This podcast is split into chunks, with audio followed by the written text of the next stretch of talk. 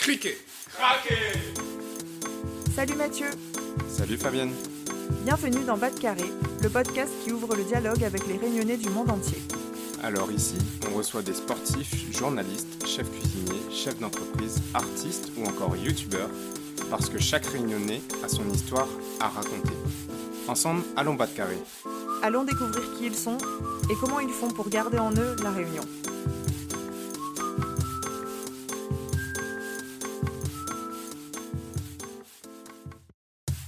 Salut Mathieu Salut Fabienne, comment il est?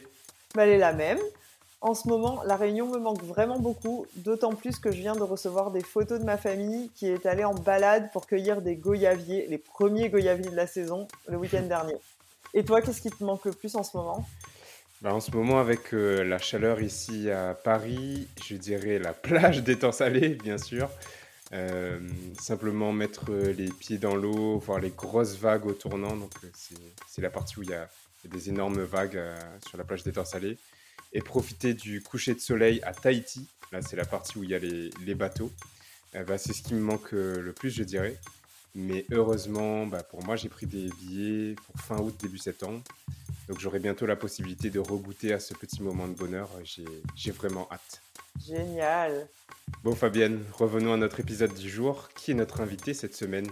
Eh bien, cette semaine, nous avons le plaisir d'accueillir Virginie Le Rouge, plus connue sous le nom Instagram Eloa Japan Vibes. Réunionnaise à l'enfance partagée entre la Réunion et l'Hexagone, c'est après un début de carrière dans la vente et le commerce à La Réunion qu'elle décide de se lancer dans des études de japonais. Virginie est passionnée par le Japon depuis sa plus tendre enfance. Ce pays l'a fait rêver, bien que rien de particulier dans son histoire familiale ou son environnement immédiat ne l'y prédisposait. C'est cette passion qui la pousse quelques années plus tard à s'envoler vers le pays du soleil levant pour une expérience très excitante. Elle part en 2019 pour un an au Japon grâce à un PVT, le permis vacances-travail, qui permet aux Français de moins de 30 ans de chercher un emploi sur place au Japon tout en voyageant à travers le pays s'ils le souhaitent. Et c'est ainsi que pendant près d'une année, Virginie va exercer le métier d'assistante vétérinaire, une profession très éloignée de son secteur d'origine, et commencer à partager les aventures d'une rayonnaise au Japon sur Instagram et sur YouTube sous forme d'un vlog. À travers ses yeux, on découvre donc un pays magnifique, empreint de mystères et de traditions qui nous sont parfois inconnus et d'habitudes quotidiennes, dépaysantes et insoupçonnées. J'étais particulièrement heureuse de partager ces histoires avec Virginie car le Japon est également l'un de mes pays favoris. Et vous l'entendrez, son témoignage donne sans aucun doute l'envie de s'envoler pour aller s'immerger dans cette culture à l'autre bout du monde. Sans plus tarder, je vous souhaite donc une excellente écoute. Bonne écoute à toutes. Bonjour Virginie. Bonjour. Merci d'être avec nous dans Bas de Carré aujourd'hui. Eh bien, ça me fait très plaisir. Merci à toi, Fabienne. Tu es là pour euh, nous parler d'une expérience particulière, euh, mais aussi pour nous parler un peu de ton parcours et de qui tu es. Et cette expérience euh, en particulier, c'est que tu as eu l'occasion de partir un an au Japon en PVT, donc euh, permis vacances-travail, euh, dont tu vas euh, nous parler, j'espère. moi, j'ai été découverte sur ton compte Instagram, car tu partages des magnifiques photos du Japon et on sent que tu as la passion de ce pays. Donc, j'aimerais bien en savoir plus sur ce qui t'a amené à vivre cette super expérience. en tout cas, elle avait l'air super au Japon et comment une réunionnaise peut en arriver là. Se retrouver au Japon. Exactement. Alors, est-ce que pour euh, commencer, pour les auditeurs de Bas de Carré, tu peux euh, te présenter, nous parler un peu de ton parcours? Donc, je m'appelle Virginie Le Rouge. Sur Instagram, je suis plus connue, entre guillemets, sous le nom de Eloa Japan Vibes. Euh, je suis née à La Réunion de l'union de ma maman qui est réunionnaise et de mon papa qui est métropolitain, Zoreille comme on dit là-bas. Et j'ai un parcours essentiellement commercial. Donc j'ai beaucoup travaillé dans le commerce, d'abord en optique, puis dans le luxe, etc et je suis originaire de Saint-André. Donc, je suis pas née là-bas, mais j'ai vécu une bonne partie euh, là-bas. En fait, j'ai grandi entre la Réunion et la métropole, puisque j'ai passé toute mon enfance en métropole et toute mon adolescence et une partie de ma vie adulte euh, à la Réunion. Donc, j'ai vraiment euh, grandi entre deux. Aujourd'hui, j'ai 32 ans. Tu es restée à la Réunion jusqu'à quel âge? Donc, en fait, je suis partie, j'avais déjà 14 ans. Et j'y suis restée une dizaine d'années, donc je suis revenue, j'avais 23 ans. Mon père avait eu sa mutation euh, avec son travail à l'époque, euh, qu'il attendait depuis, euh, bah, depuis ma naissance. Quand je suis née à La Réunion, je suis très vite revenue en métropole. J'avais quelques mois quand mes parents sont revenus, toujours à cause du travail de, mon père. Et on allait à La Réunion très régulièrement. La Réunion, pour moi, c'était un lieu de vacances, oui, mais c'était un peu plus que ça, puisque quand j'y allais, c'était pas pour aller dans les hôtels ou rester deux semaines, on restait souvent plusieurs mois. C'était aller chez la famille, euh, voir les cousins, les cousines. Donc euh, j'avais vraiment euh, ce sentiment de deuxième maison quand j'allais à La Réunion. Pour moi, c'était vraiment, j'étais entre les deux en fait. J'étais à la fois réunionnaise, à la fois oreilles, et j'aimais les deux, les deux parties. Et quand tu étais à La Réunion, est-ce qu'il y avait des choses de la métropole qui te manquaient? Quand j'allais à la Réunion, non, pas du tout. C'était tellement, euh, il y avait quand même tellement cet esprit de vacances, cet esprit euh, festif. Euh, voilà, comme je disais, voir les cousins, les cousines, manger, la plage, les sorties. donc non, pas du tout. J'étais jamais en manque de la métropole quand j'étais là-bas. Bien au contraire, c'était un déchirement à chaque fois de, de revenir et de reprendre l'école, etc. Parce que quand on partait, comme je le disais, on partait plusieurs mois et souvent hors vacances.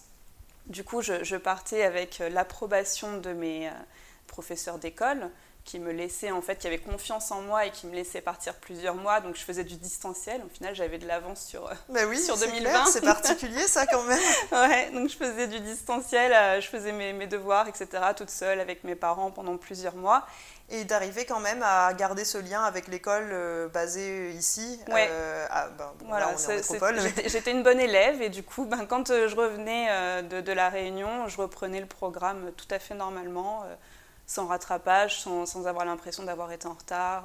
Ah, c'est génial d'avoir eu la compréhension des profs aussi ça, qui puissent te permettre de faire ça. C'est ça. Ça, a été possible vraiment jusqu'au collège. Après, au collège, c'était un peu plus particulier, c'était un peu plus les, ils étaient un peu plus réticents au final.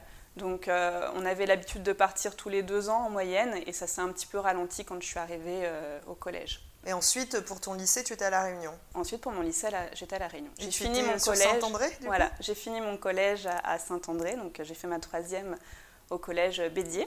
Et ensuite, je suis partie au lycée 3, donc qui venait tout juste d'ouvrir à l'époque. J'étais la, deuxième génération qui, euh, qui rentrait dans ce lycée.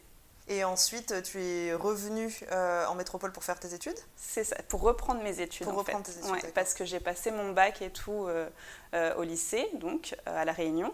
Et j'ai commencé à aller à la fac, et puis finalement, c'était un format, entre guillemets, qui ne me plaisait pas, parce qu'il y avait trop de liberté, et moi, voilà, on m'avait sorti du cadre scolaire, et au lieu d'aller à la fac, bah, j'allais à Saint-Gilles avec les copines sur la plage, donc je me suis dit, il va peut-être falloir que je trouve quelque chose d'autre. Et je suis très vite rentrée dans la vie active. Donc j'ai travaillé pour une grande enseigne euh, optique à La Réunion. Et en même temps, je faisais ce qu'on appelle un, contrat de professionnalisation, donc qui permettait d'avoir l'équivalent d'un BTS en négociation relation client. Et voilà, c'est comme ça que je suis rentrée dans la vie active très jeune, puisque j'avais 20 ans. Et je touchais du bout du doigt euh, le, CDI, hein, c'était la, la, prochaine étape. Et puis finalement, j'ai dit, euh, bah, en fait, non, j'ai envie de, partir et j'ai envie de reprendre mes études. Euh, donc, euh, bye bye. et qu'est-ce que tu as fait comme études alors après? Et eh ben, c'est là que je me suis rapprochée donc, de, mon projet du Japon, puisque j'ai repris des études euh, en japonais, une licence de japonais, mention communication interculturelle, à l'INALCO. C'est une école qui est spécialisée dans les langues orientales, donc il n'y a pas forcément que le japonais, il y a aussi le chinois, le russe, l'indonésien, etc. Et j'ai fait 4 ans dans cette école. Est-ce que tu avais imaginé plus tôt, avant peut-être même de prendre ton premier boulot, que tu te dirigerais vers quelque chose euh, en rapport avec les langues, en rapport avec le Japon? Pas du tout, je, ne pense pas. Après le lycée, j'avais pris cette voie des langues, puisque j'avais commencé une faculté d'anglais donc à, La Réunion. En, fait, c'est un peu mon histoire à La Réunion qui a amené cette passion du Japon euh, beaucoup plus fortement dans mon esprit, parce que c'est un, l'intérêt pour tout ce qui était asiatique, je l'ai depuis mon enfance. Euh, vraiment, du plus loin que je me souvienne, je sais que j'ai toujours été attirée, je ne sais pas pourquoi, par tout ce qui était asiatique, les couleurs, euh, la, vaisselle, les, habits euh, traditionnels, etc. J'avais toujours aimé ça. Mais c'est vraiment à la Réunion où, je me suis liée d'amour en fait pour le Japon. Je, je, savais que je voulais de toute façon avoir un lien avec le Japon plus tard. Je ne savais pas juste lequel ce serait. Quoi. Est-ce que dans ta famille, tu as des origines asiatiques? Pas du tout. Mes parents ne comprennent pas, puisqu'en plus, euh, mon frère est en train de suivre un peu le même chemin que moi et aime beaucoup euh, le Japon. Et pourtant, ils ne nous pas du tout euh, éduqués dans, dans les traditions asiatiques, quelles qu'elles soient. mon père n'est pas fan d'animation japonaise ou non, pas du tout c'est venu naturellement, on va dire. Qu'est-ce qui t'attire particulièrement? Donc tu disais les couleurs, est-ce qu'il y a d'autres choses? Quand j'étais plus petite, euh, chez ma grand-mère paternelle, il y avait de la vaisselle euh, chinoise, je suppose. En fait, c'est la vaisselle que je pense on voit partout, les petits bols blancs avec euh, les petites traces de riz blanc et bleu. Enfin voilà, j'adorais, j'aimais jouer avec. Je sais pas pourquoi, parce que peut-être il y avait des dragons dessus. Donc voilà, je trouvais ça un peu fantastique, un peu conte de fées, et, et j'aimais beaucoup. Elle avait aussi un calendrier avec, je pense, dans mon esprit du moins, c'était une geisha. Euh, et pareil, c'était joli, les cheveux remontés, les couleurs, euh, tous ces tissus. Donc il y avait vraiment tout ça, mais ça restait très euh, imaginaire en fait. Et c'est vraiment au lycée, à La Réunion, où on a commencé à parler du Japon, je pense que c'était dans le programme au lycée, en, histoire géo. Et c'est là qu'en fait, avec Internet, etc., j'ai commencé à me balader un peu sur les sites de streaming japonais, sur sur les blogs de personnes qui, vivaient là-bas, qui faisaient des échanges euh, euh, lycées, etc. là-bas. Euh, et, c'est là que j'ai aussi pu faire un, vrai premier lien avec la langue japonaise. et, c'est surtout ça, en fait, qui m'a plu. Là, là c'était vraiment le, premier coup de cœur réel, entre guillemets. C'était le son de la langue japonaise. Je trouvais ça vraiment très beau par rapport à toutes les autres langues asiatiques pour moi. Hein. Et ça a été vraiment mon premier gros coup de cœur pour, euh, pour le Japon, c'était sa langue. Alors quand tu as commencé tes études de japonais, est-ce que tu avais un projet professionnel derrière? Pas du tout. C'était vraiment par passion. C'était vraiment par passion. En fait, j'avais ce petit côté orgueilleux en moi qui, qui me disait, tu avais toujours été considérée comme bonne élève à l'école depuis toute petite et t'as pas fait d'études. C'est dommage. Pourquoi tu reprends pas tes études, etc. Juste pour avoir un bagage. Et si tu dois le faire, ben fais-le dans quelque chose que tu aimes. Voilà, j'arrêtais pas de me dire ça, donc euh, voilà, c'était vraiment ce côté, il faut que j'ai des études parce que tout le monde en a en fait, entre guillemets. Donc c'est pas une très belle façon de penser en soi, hein, mais voilà, j'étais, j'étais bornée, je voulais absolument avoir un bagage, avoir une licence au moins. Et cette fois-ci, je voulais vraiment partir dans des études qui allaient me plaire. Donc c'est pour ça que je me suis dit, ben, bah, allez, je tente le japonais. Ouais, quitte à euh, vraiment aller vers quelque chose qui te passionne, autant euh, ça, tenter je, le tout Je m'étais dit, j'aurai un bac plus 3, ça va forcément m'ouvrir des portes après. C'était le cas ou pas? Je pense qu'il faut avoir un projet euh, assez concret quand on se lance dans des, dans, des, dans des études de langue en fait.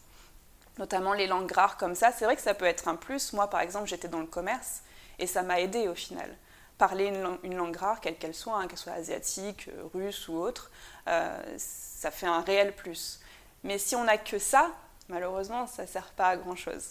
Donc est-ce que tu as dû le compléter avec autre chose Je l'ai complété du coup avec l'expérience que j'avais déjà acquis euh, à La Réunion et avec mes expériences professionnelles passées. Mais je ne l'ai pas complété avec d'autres études. Mais ça aurait, été, ça aurait été le mieux en vrai. Sauf que bon, bah, voilà, c'était une reprise d'études.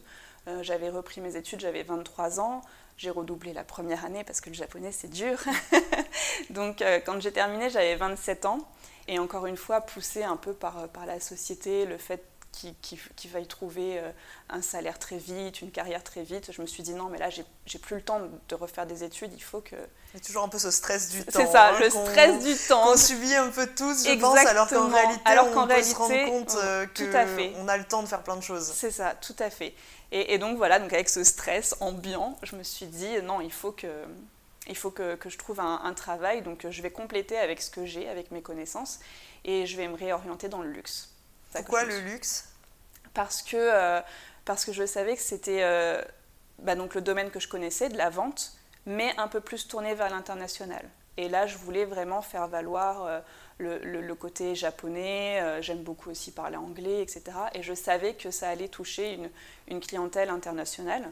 Et en plus de ça, bon, ben, faut pas se mentir, le luxe, euh, quand on l'imagine tel quel, c'est joli, ça fait, ça fait parler un beau monde. donc je me suis dit, allez, pourquoi pas le luxe Et c'est comme ça que je me suis retrouvée à l'aéroport de Charles de Gaulle. Pour vendre des produits de luxe. Pour vendre des produits de luxe. Finalement, ce qui t'a attiré, c'était vraiment ce contact euh, avec des personnes d'autres cultures. C'est ça, c'était vraiment le côté international qui me plaisait. Et ça t'a donné l'occasion de rencontrer euh, des personnes de différents horizons Complètement, à la, fois euh, avec les collègues, mais aussi à la fois avec les clients.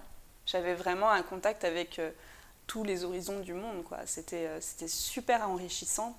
D'ailleurs, c'est vraiment là-bas que je me suis rendu compte également à quel point bah, notre île était riche de tout ça et à quel point on avait la chance de côtoyer toutes ces cultures. Parce que moi, quand je parlais avec mes collègues et quand je parlais avec mes clients, du coup, c'était un atout aussi pour la vente, hein, j'avais vraiment ce, pouvoir, entre guillemets, de, pouvoir parler euh, avec eux de tout. C'est-à-dire que quand ma collègue indienne ou mes clients indiens me parlaient euh, de leur euh, carême ou de leurs habitudes culinaires, etc., moi, j'étais déjà au courant. Et ça les, ça les choquait à chaque fois. Ils se disaient, mais, ah bon, mais quand moi je parle de ça, personne ne connaît ça. Je sais, ah, moi si je connais, même si c'était un peu des, de la culture de, de films, euh, ce genre de choses, j'avais toujours un petit peu, que ce soit la culture hindoue, pour euh, la culture asiatique aussi. Et pareil avec mes, mes collègues musulmans. Je, je, savais plein de choses de leur religion, de leur façon de faire, etc., que euh, les, les collègues lambda, entre guillemets, ne savaient pas. Et ça m'a impressionné moi-même en fait. Je me suis dit, punaise, c'est quelque chose que, que je ne me rendais pas compte moi-même en étant sur l'île et même en étant revenu euh, de, de, la Réunion. Alors que ben si, c'est, on est enrichi de tout ça quoi. Oui, tu as pu remarquer une vraie différence euh, entre l'expérience de tes collègues et la tienne. C'est ça. Tu as beaucoup pu pratiquer ton japonais en, dans, ce, dans ce travail? Alors, quand on postule à, l'aéroport euh, de Charles de Gaulle, malheureusement, on ne choisit pas le terminal. Chaque terminal a sa, ses destinations clés, entre guillemets. Donc, moi, j'étais au terminal 1. Donc, terminal 1, ça va être euh, tout ce qui est euh, Thaïlande, Chine, Inde. Il y a un seul vol pour le Japon. Donc, c'est très peu de, très peu de clientèle au final, mais j'en avais quand même. Alors, qu'est-ce qui euh, t'a fait passer de ce job qui avait l'air euh, de te plaire, j'ai l'impression, au vrai départ vers, vers le Japon? Bah Là, le vrai, le vrai départ, en fait, il était pensé quand même depuis mes études.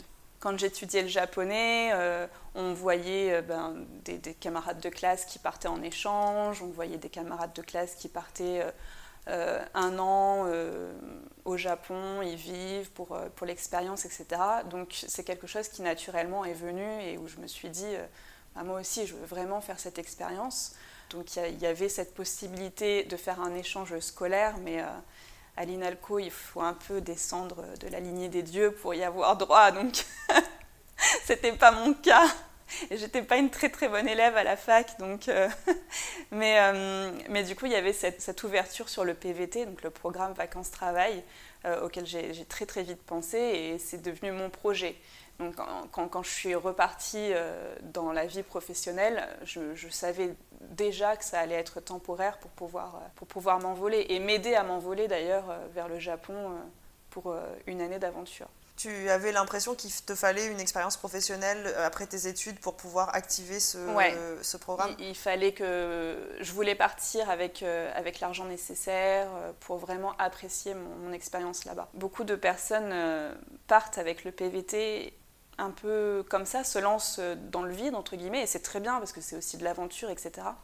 Mais le problème quand c'est comme ça, c'est qu'on est trop dépendant du travail lors de notre PVT, dans le, dans le pays euh, auquel, euh, dans lequel on va, on va se rendre. Il faut des conditions particulières en fait euh, pour pouvoir partir avec ce permis. En fait, le PVT pour le Japon, il faut justifier d'avoir 4500 euros, il me semble, sur son compte. Donc c'est pas c'est pas de l'argent qu'on va perdre, hein, qu'on va donner ou quoi que ce soit, mais c'est juste qu'il faut le prouver. Donc déjà, il fallait que j'ai cet argent de côté. Et pour qu'ils soient sûrs que tu ne, vas, tu ne vas pas rester, que tu as les moyens de rentrer en fait. Voilà, c'est ça. Pour eux, c'est euh, le minimum syndical pour rester sans les embêter. C'est-à-dire euh, qu'on ne soit pas à charge d'eux ou quoi que ce soit et qu'on ne soit pas nous non plus euh, embêtés. Quoi. C'est ce qu'ils demandent. Il faut qu'on prouve 4500 euros sur un compte bancaire pour valider le dossier. Le dossier, c'est une lettre de, motivation, un programme détaillé de ce qu'on va faire euh, au Japon, de ce qu'on pense faire du moins. Il faut quand même que ce soit un programme détaillé. Mais pour moi, 4500 euros, bah, c'était vraiment le minimum. Et beaucoup donc, partent avec cette somme et se disent euh, bah, de toute façon, je compléterai avec le travail que je trouverai euh, au Japon. Oui, parce qu'il faut quand même. Il faut travailler, mais c'est pas obligé. Hein. Si vous partez avec 100 000 euros et que vous voulez juste faire un an de vacances, c'est possible. D'accord, donc il n'y a pas d'obligation. Enfin, le, pas enfin, le Japon ne vérifie pas que euh, tu trouves bien un emploi sur place. Non, c'est pas ce qu'il faut dire, je pense, dans, dans le, dans, dans, dans le dossier PVT. Hein, parce qu'il faut quand même dire que voilà, tu, veux participer à l'économie japonaise, etc. Quoique en voyageant pendant un an, tu, tu y participes aussi hein, avec tout ce que tu payes. Et même dans le cas contraire, d'ailleurs, dire que, que tu veux aller au Japon et avoir un 35 heures, ça passe pas trop non plus. Parce que ça peut pas être euh, un prétexte pour pouvoir ensuite trouver un travail. Euh, Déjà de ça, contrat de travail, un vrai contrat de travail exactement. au Japon. Et l'intitulé même, c'est programme vacances-travail. Il y a bien vacances aussi. Donc avec un 35 heures, t'as pas le côté vacances en fait. Sauf que beaucoup partent comme ça, en se disant euh, bah, je pars avec le minimum, j'aurai mon travail là-bas et je pourrai payer mon logement et tout ce qu'il faut de la vie quotidienne avec mon travail. Et ils se retrouvent enfermés dans le travail. Et au final, bah, soit ça, comme tu dis, ils vont rebondir dessus et puis rester beaucoup plus longtemps au Japon et trouver un travail, un CDI, comme on peut l'appeler ici. Soit ils vont rentrer après un an en ayant bah, rien fait. Oui, parce qu'en en fait, ils n'auront que travaillé et donc pas eu le temps de visiter et de découvrir le pays. Et toi, ton projet, c'était vraiment Moi, pouvoir mon projet, c'était vraiment l'inverse de ça. Donc voilà, je voulais partir avec, euh, avec euh, beaucoup plus que ce qui était demandé. Donc euh, je suis partie avec, donc je suis partie avec mon conjoint. Et à deux, on est parti à presque 20 000 euros. Donc ça nous est 10 000 euros chacun l'année. Ça nous avait permis déjà de, de valider le logement. Donc après, euh, on va travailler pour avoir euh, un peu de sous pour euh, manger, pour faire des activités. Les sous qui resteront aussi, ce sera pour faire les, les grosses activités qu'on avait prévues, donc les voyages à travers, à travers le la Japon. La partie vacances finalement Voilà, la partie vraiment vacances. Mais voilà, la partie sur place, dans Tokyo, quotidien, week-end, etc., ça, ce serait payé par, par notre emploi. Vous aviez décidé d'aller d'être basé à Tokyo Oui. Et vous êtes parti en quelle année? On est parti en 2019. Ah oui, donc c'était quand même euh, assez proche, euh, assez proche du début des, Je crois que, restrictions. Oui, en, novembre ou décembre, on commençait déjà à entendre un peu parler de, de ce fameux virus qui circulait en Chine. Pas très loin du coup, voilà, pas très loin. C'est ça. Alors comment ça s'est passé le départ et l'arrivée au Japon? Le départ, il s'est fait super speed. On a déménagé, on a tout fait en à peine, je sais pas, cinq jours, je crois. Donc euh, il fallait qu'on rende l'appart puisqu'on était en location. Euh, on a tout mis chez mes parents qui maintenant vivent en Normandie. Heureusement parce que sinon ça aurait été beaucoup plus galère. Et voilà, j'ai démissionné en, août, mi-août il me semble. Et puis mi-septembre on partait. Euh, oui, ça a été rapide. ouais, on partait au Japon. Vous avez pris un vol Paris-Tokyo On a pris un vol Paris-Tokyo. Alors l'arrivée à Tokyo, comment ça se passe? L'arrivée à Tokyo, ben, dans l'euphorie quoi l'excitation, l'euphorie. Euh, on ne pense pas du tout travail, etc. Au contraire, on se dit, euh, oh, on verra ça plus tard, on se donne un mois, on s'amuse, on, fait notre petit cocon. Euh. Donc moi, j'avais déjà trouvé mon appartement depuis la France. C'était avec une agence avec laquelle j'avais déjà loué des appartements par le passé lors de mes précédents voyages. J'avais pas vraiment d'a priori dessus ou d'inquiétude ou quoi que ce soit. Donc mes amis sont venus me chercher à l'aéroport. J'ai une amie française euh, qui, qui vit là-bas, une très très bonne amie, et qui était venue me chercher à l'aéroport. On est arrivés, voilà, toute, toute folle, euh, toutes les deux. Mon copain est beaucoup plus dans la réserve, donc euh, voilà, beaucoup plus calme. Mais moi, j'étais la folie incarnée. Hein. c'est un peu ton rêve qui se réalisait à ce moment-là. C'était exactement ça, c'était le rêve qui se réalisait et, et se dire chaque, chaque minute, j'habite au Japon. Est-ce que tu avais déjà été au Japon avant? Oui, oui, oui, j'avais déjà été au Japon plusieurs fois. J'avais fait mon stage de fin d'études là-bas. Euh, donc euh, oui, oui, je connaissais très bien déjà le Japon. D'ailleurs, là où je partais euh, m'installer, c'était le dernier quartier où je m'étais installée vraiment lors de, de, mon stage. Donc, donc je savais que j'allais retrouver un quartier coup de cœur. Il y avait plein de choses que tu avais hâte de retrouver de tes précédentes expériences, du coup? C'est ça, exactement. Le quartier en premier lieu, et puis, et puis bah, toute la vie qui, qui, qui, va avec, quoi, la vie japonaise. Et c'était quel quartier? C'était Nakano. Je ne sais pas si tu connais. non, je connais pas. À côté de Shinjuku. Et on connaît de plus en plus Nakano pour sa rue qui s'appelle Nakano Broadway et qui est un équivalent de Akihabara, donc le quartier électronique, mais avec un côté un peu plus vintage. Donc euh, là-bas, euh, c'est de plus en plus euh, aimé et connu par les geeks qui aiment tout ce qui est, bah, je sais pas, manga, statues, jeux vidéo. c'est pas mon cas, mais il y, a un petit côté vintage en fait, dans, un petit côté rétro dans ce quartier que j'aime énormément. Oui, c'est vrai qu'on hum, n'a peut-être pas trop l'habitude ici en Europe, mais en Asie, les villes sont très organisées par quartier. Et dès qu'il y a une communauté qui s'accapare un peu les commerces euh, dans une rue ou bien, euh, ou bien même dans un quartier entier, ça toute la zone prend la couleur et euh, il y a plein de petits magasins qui sont sur le même thème, qui s'ouvrent les uns à côté des autres. C'est vrai que ça, on... enfin, moi, c'est quelque chose qui m'avait marqué lorsque j'étais arrivée pour la première fois euh, en Asie, au Japon en Corée, c'est un peu similaire.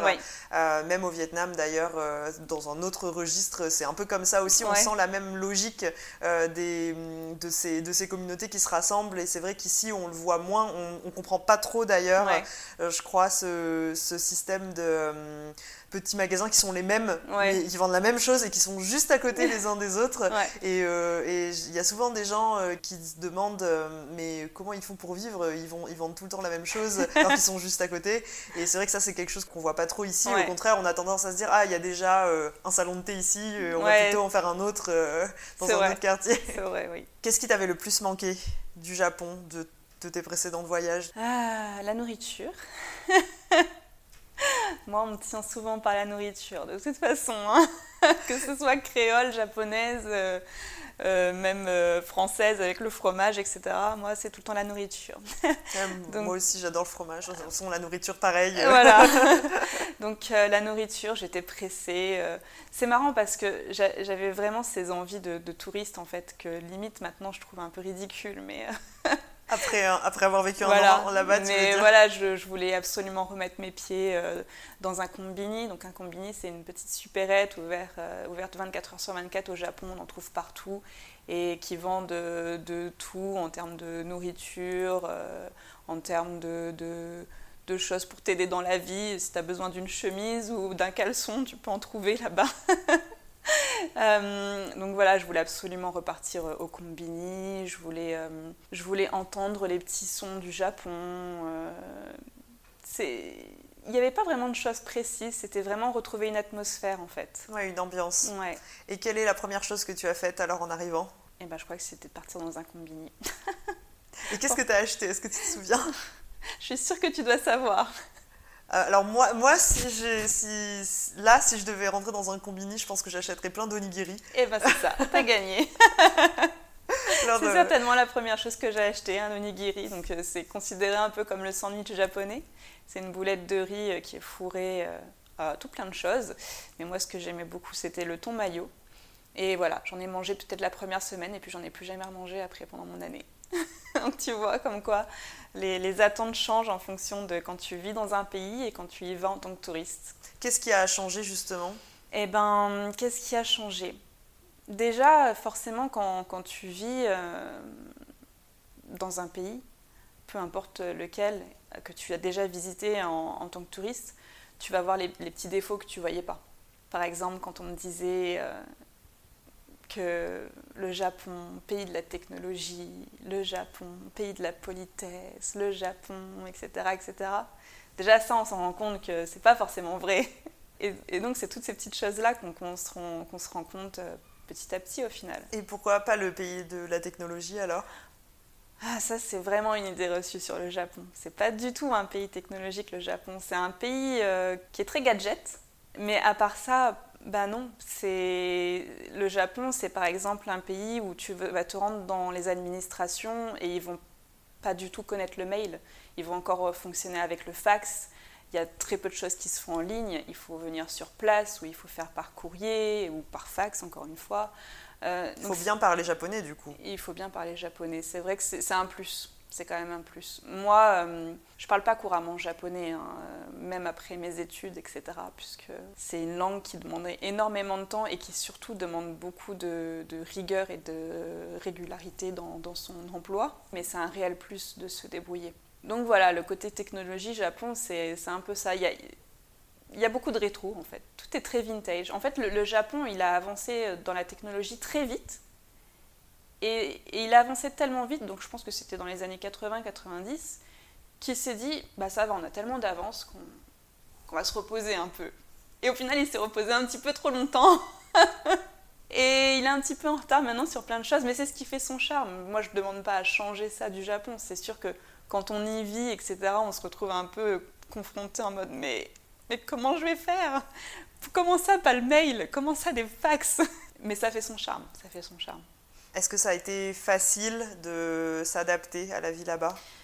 Moi, comme j'avais euh, étudié le Japon, à la fois euh, bah, la langue et la culture, euh, côtoyer aussi des, des, professeurs qui, qui, sont japonais dans ma fac, ça montre un peu aussi le caractère, les différences culturelles, etc. Donc j'étais déjà préparée à tout ça en fin de compte. Et pour ton copain? Pour mon copain, comme, bah, bah, comme il est avec moi et que lui aussi il avait voyagé avec moi, il était euh, plus ou moins préparé à ça. Mais je pense que ça a été un petit peu plus difficile quand même de s'adapter. Ça devait être rassurant peut-être d'être tous les deux plutôt que oui, seul Oui, c'était rassurant et en même temps c'était aussi un peu accablant de, pour lui de toujours se dire qu'il avait besoin de moi parce que lui, il ne parle pas japonais. Et c'est vrai que pour lui, c'était un peu frustrant de toujours se dire j'ai besoin d'elle pour, euh, pour, faire, faire n'importe quoi ici, en fait. J'ai pu voir du coup les, les, deux versions, c'est-à-dire la version du PVT d'une personne qui sait se débrouiller en japonais et celle qui, pour le coup, euh, n'y connaît rien à la langue et c'est beaucoup plus compliqué. Quoi. Et alors, euh, donc on parlait de cet équilibre entre euh, vacances et travail dans le PVT. Toi, tu as trouvé un travail? Alors moi, j'ai trouvé un travail, mais contrairement à ce que je disais il y a quelques secondes plus tôt, mon copain a, trouvé un travail avant moi. Donc comme quoi, ça aussi, hein, euh, il ne faut, il, faut pas se décourager si on a vraiment envie de faire ça. Il ne faut pas avoir peur. C'est une réflexion que j'avais beaucoup avant de partir. On me disait un peu pour me déstabiliser, je pense, mais ton copain, il parle pas japonais, c'est sûr qu'il va pas trouver du travail là-bas, comment vous allez faire? Et au final, il a trouvé du travail avant moi. Et moi aussi. Au tout début, je m'étais dit, je, je, vais voir pour, euh, pour faire de l'enseignement. C'est quelque chose qui se fait beaucoup au Japon quand, quand, quand on part en PVT ou, ou quand, on, quand on décide de trouver un travail euh, là-bas. Euh, les, les, Français et surtout les anglophones se dirigent vers tout ce qui est professeur d'anglais. Donc je m'étais dit, bon, bah allez, je vais tenter ça parce que euh, j'ai pas du tout, mais pas du tout envie de repartir dans la vente. C'est quelque chose que j'aurais pu faire. Euh, le, le, le, vocabulaire de, du commerce, je le connaissais un petit peu. Euh, j'avais l'expérience dans de belles maisons de luxe, françaises en plus. ça aurait pu être une bonne opportunité. Ça Au Japon, en plus, c'est un marché qui est présent et qui est apprécié. Oui, tout à fait. Mais tu avais envie, de, de laisser ça derrière toi. voilà, le commerce, je crois que déjà, même en arrivant au Japon, c'était quelque chose que je ne voulais plus, euh, plus faire, quoi, tout simplement. Donc je m'étais dit, non, je veux, je, veux, je veux tenter autre chose. Donc je m'étais dit, euh, professeur d'anglais. Donc j'ai recherché un petit peu euh, les, dans les petites annonces. Donc il y a des sites qui sont spécialisés pour, pour les étrangers, avec des annonces un peu qui, qui se dirigent donc vers vers cette population étrangère euh, qui peut être de passage euh, ou non sur, euh, sur le Japon, sur le sol japonais. Et je suis aussi allée à ce qui pourrait s'apparenter au pôle emploi, qui s'appelle Hello Work. Et donc là-bas, on s'y rend, on prend un rendez-vous, on est avec une conseillère qui va nous, vraiment nous aider à éplucher les, petites annonces vraiment ensemble, comme un travail d'équipe.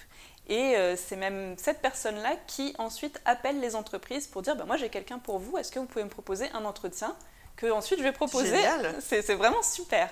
Franchement, je les ai trouvés hyper efficaces. Alors là, encore une fois, moi j'étais partie un peu en mode de. Bah, j'y vais aujourd'hui, donc euh, allez, j'y vais. Alors qu'en fait, il faut prendre un rendez-vous, et puis si on ne parle pas japonais, il faut quand même bien euh, prendre rendez-vous avec euh, la seule personne qui pourrait peut-être parler anglais là-bas. donc il y, y, a toujours une interprète, mais il n'y en a qu'une seule, il me semble. Et donc moi je me suis installée avec cette personne qui parlait japonais, donc euh, déjà j'étais confrontée à faire cet entretien en japonais. Ça a été déjà le premier gros challenge de, mon arrivée là-bas. Et, c'est vraiment, vraiment bien.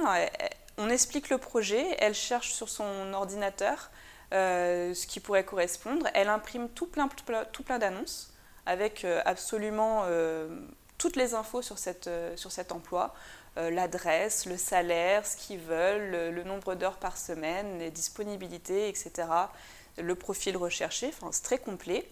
Et, euh, ensuite, on, discute de ça, on épluche tout, et euh, à la fin de l'entretien, on se met d'accord sur, je sais pas, 3-4 emplois qu'on veut vraiment tester, qu'on veut vraiment essayer. Et puis c'est elle ensuite qui appelle, qui appelle les employeurs pour, euh, pour nous proposer, euh, pour proposer notre profil.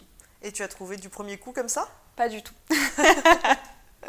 Alors, elle m'a rappelé euh, l'après-midi même pour deux entretiens, dont un qui était juste le lendemain, je crois, et un autre la semaine d'après. Donc, je m'étais dit, bon, bah allez, ok, on va tester. Et je suis partie à cet entretien le lendemain pour une toute petite école c'était vraiment un, petit appartement de 30 mètres carrés qui avait été euh, refait en termes d'école, de quartier, en fait. Euh, voilà. Euh, pour les, pour les tout petits, pour les très jeunes, je pense maternelle, primaire, tout début primaire, pour parler anglais. Et, donc voilà, j'étais partie à cet entretien. J'avais fait peut-être une, heure ou deux d'essai avec les enfants et, et je me suis rendu compte que j'aimais pas ça. Donc c'est plutôt toi qui as plus voulu faire de l'enseignement après cette expérience-là. C'est ça. C'est ça. Je j'ai jamais été euh, quelqu'un de très avenante avec les enfants, etc. Je suis assez maladroite même avec eux, donc je savais quand même que ça allait peut-être poser problème, mais je m'étais dit peut-être, on ne sait jamais. Il faut toujours tester. On peut on peut avoir des révélations. Donc, euh, donc j'ai testé et je me suis dit non, mais non, en fait, j'aime pas. Je suis rentrée chez moi un peu en me disant punaise, s'il faut que je le fasse, je, je le ferai mais j'en ai pas envie quand même. Donc qu'est-ce que je pourrais faire? Et j'étais avec euh, mon ami euh, là-bas euh, et, mon copain et je me suis dit, bah, en fait, je vais travailler avec les animaux. T'aimes les animaux? J'aime les animaux. J'aime les animaux et j'ai aucune expérience avec les animaux à part mes propres animaux domestiques que j'ai eus tout au long de ma vie. Mais je m'étais dit, allez, euh, je suis au Japon. Pour moi, c'est une année vraiment euh, sabbatique, comme je l'appelais. Euh, c'est m'amuser, me faire plaisir, faire de nouvelles expériences que j'aurais jamais faites ici. en France. Tu t'es un peu rajouté des challenges quand même, ça, non parce ça. Que... Bah, en fait, c'est exactement ça, parce que quand je suis, quand je suis arrivée au Japon, ça faisait déjà un petit moment que je parlais plus japonais. J'avais quitté l'école, ça faisait déjà trois ans. Au travail, comme je te disais, j'étais amenée à avoir de la clientèle japonaise, mais pas très souvent. Et c'était un peu, euh, du coup, euh, une langue que j'avais mise sur le côté, parce que j'avais cette appréhension de revenir toujours dessus, de me rendre compte que mon niveau, il avait totalement baissé, et c'était le cas. Parce que quand on ne pratique pas cette langue, elle est tellement différente de la nôtre qu'on l'oublie, en final. Et quand je suis arrivée au Japon, je m'étais dit, euh, non, moi je veux trouver un travail où je parlerai anglais, limite même français s'il faut, je veux pas parler japonais. Et, et puis, ben, au renversement de situation, je me suis dit non, en fait, je vais me mettre le challenge de trouver un travail où je vais devoir parler japonais. Il faut que, il faut que je me mette ce coup de pied euh, au derrière, pour parler euh, poliment, et il faut que je trouve vraiment euh, un, travail en, japonais. Il faut que je vive cette expérience vraiment à 100%, à fond. Donc, c'est pas, je ne suis pas venue ici pour travailler avec des étrangers. C'est ce que j'ai déjà fait au final. Donc non, là, je veux travailler avec les locaux. Et c'est comme ça que, je suis venue à me dire, s'il faut que je travaille avec les locaux, je vais quand même pas retourner dans la vente. Hein. ça, non, je ne, veux, je ne veux vraiment pas. Et il me restait que les animaux au final. Je m'étais dit, après le Japon, ma deuxième passion, c'est les animaux. Donc, euh, ben, il faut que je trouve un truc avec ces animaux. Donc euh, là, j'ai entrepris des recherches un peu par moi-même sur euh, Indeed qu'on connaît aussi euh, en France hein, et qui existe aussi là-bas. Là aussi, c'est un challenge puisque comme c'est une plateforme qui est là beaucoup plus euh, qui est beaucoup plus destinée aux, japonais, tout est en japonais. Tu as exercer ton, ta lecture Là, j'exerçais ma lecture. Euh, j'étais quand même aidée, encore une fois, de, de mon amie, de ma chère amie sur place. Mais c'était c'était beaucoup d'un coup, quoi, de, passer, euh, de se dire je vais mettre la langue de côté et puis de revenir sur des annonces rédigées en japonais entièrement. Je m'étais dit wow, mais, mais je vais y aller, je vais y aller. Et euh, j'avais commencé donc à faire des recherches pour tout ce qui était un peu euh, pet café. Donc là-bas, il y a un très gros engouement vers les pet cafés, donc plus généralement les neko cafés, donc les les, chats cafés, les cafés où il y a plein de chats qui, qui, peuvent être euh, à disposition entre guillemets des clients. Et euh, il y a des très bons néco-cafés et de très mauvais néco-cafés, hein, euh, exploitation des animaux, etc. Il y a des, il y a des choses pas très, pas très jolies, donc je recherchais vraiment quelque chose d'éthique. et puis, ben, en cherchant ces annonces, j'ai commencé à voir qu'il y avait aussi des annonces pour être assistante vétérinaire assistante vétérinaire en France, je sais qu'il faut deux ans d'études dans une école spécialisée. J'avais pas du tout pensé pour, pour le Japon, encore moins pour là-bas d'ailleurs. Et je vois qu'il y a quand même plusieurs, euh, plusieurs annonces, et dans, dans, dans ce qui demande euh, en termes de profil, c'est des personnes aimant les animaux. Ah, bah, ça a l'air de bah, correspondre. Ça, il y a déjà ça, donc euh, c'est déjà, déjà bien. et au final, j'ai contacté deux, trois cliniques vétérinaires pour ne pas mentir, j'ai été refusée euh, de deux cliniques par rapport à mon niveau de japonais, puisque là on parle quand même d'un niveau euh, médical. C'est pas du tout la même chose que, que, de la vente. Il y a des termes qui sont techniques. On est confronté. Faut pas se tromper quand même. Voilà, exactement. Faut pas se tromper. Et puis on, on est confronté à, à, une clientèle entre guillemets, donc à, des patients qui viennent des fois dans des situations de détresse, de tristesse, ce genre de choses. Donc il faut quand même euh, savoir réagir et si on comprend les choses, c'est quand même mieux. Et puis je suis tombée sur cette clinique qui, euh, qui recherchait plus une aide médicale, qui avait vraiment besoin de quelqu'un qui serait en arrière-plan, entre guillemets, donc qui ne serait pas du tout amené à parler avec, euh, avec euh, les maîtres des petits patients, comme je les appelle. donc déjà, ça, c'était bien. Et puis j'ai passé mon entretien tout en japonais, dans cette petite clinique qui était très, très, très vétuste encore une fois, là, très loin de la technologie japonaise. Hein, euh, comment je pourrais décrire ça? C'était une petite clinique, euh, comme les petites cliniques qu'on peut retrouver dans une campagne perdue euh, en France. je On ne s'imagine pas ça en premier lorsqu'on pense au Japon. Et pourtant, voilà, c'est justement ça. Il faut vraiment imaginer l'ameublement des années 80-90 dans beaucoup de de, structures comme ça, comme les hôpitaux, euh, les, structures administratives, euh, les, vétérinaires. Voilà, c'est beaucoup comme ça, mais c'est charmant. Et ça, c'était à Tokyo pourtant Ça, c'était en plein Tokyo, pas très loin de Shibuya, donc euh, vraiment le gros quartier avec, voilà, avec tous les panneaux lumineux qu'on voit sur toutes les photos Google du Japon, de Tokyo du moins. Et oui, donc je, je, passe mon entretien avec, avec cette femme toute petite, mais très impressionnante, avec un visage très fermé, qui me fait un peu peur, et qui allait devenir ma future patronne, puisque ben, j'ai passé mon entretien en japonais, ça a accroché. Euh, ça a accroché parce que elle, déjà, elle avait une ouverture euh, sur, euh, sur, sur le monde étranger, sur le monde tout court. En final, elle, elle, avait beaucoup voyagé, elle aimait la France, etc. Elle avait peut-être envie de travailler avec Elle avait envie de travailler, je pense, avec une étrangère parce que ça faisait, ça faisait cool. Le, elle, a, elle, a, dû me dire plusieurs fois dans l'entretien, mais j'espère que tu vas apprendre des mots en anglais, des mots en français. Au final, pas vraiment, mais...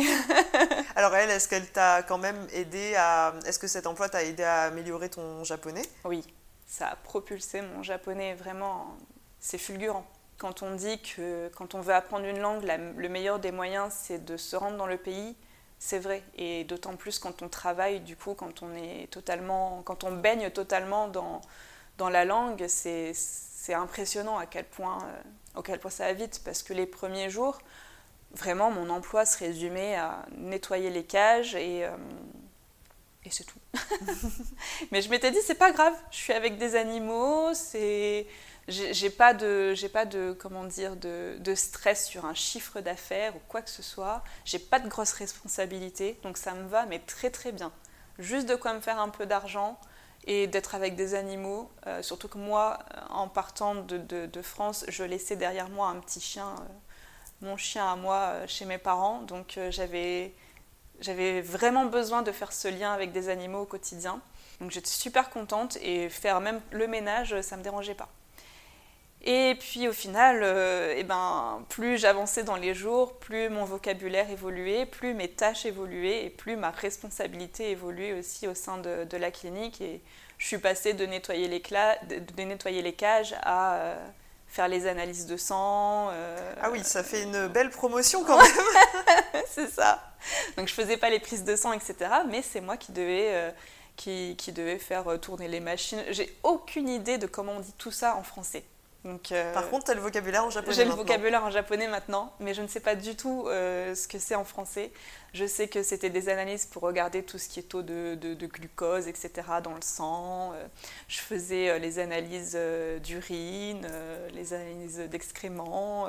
voilà, je faisais, je faisais tout ça. J'ai aidé aussi à faire tout ce qui était euh, radio, échographie, etc. Ah oui, donc, euh, tu étais vraiment euh, assistante de la vétérinaire principale. De vétérinaire. D'ailleurs, elle me préférait souvent à ses autres employés parce qu'elle me disait que j'avais j'avais quelque chose de dîner et ça, ça me faisait super plaisir.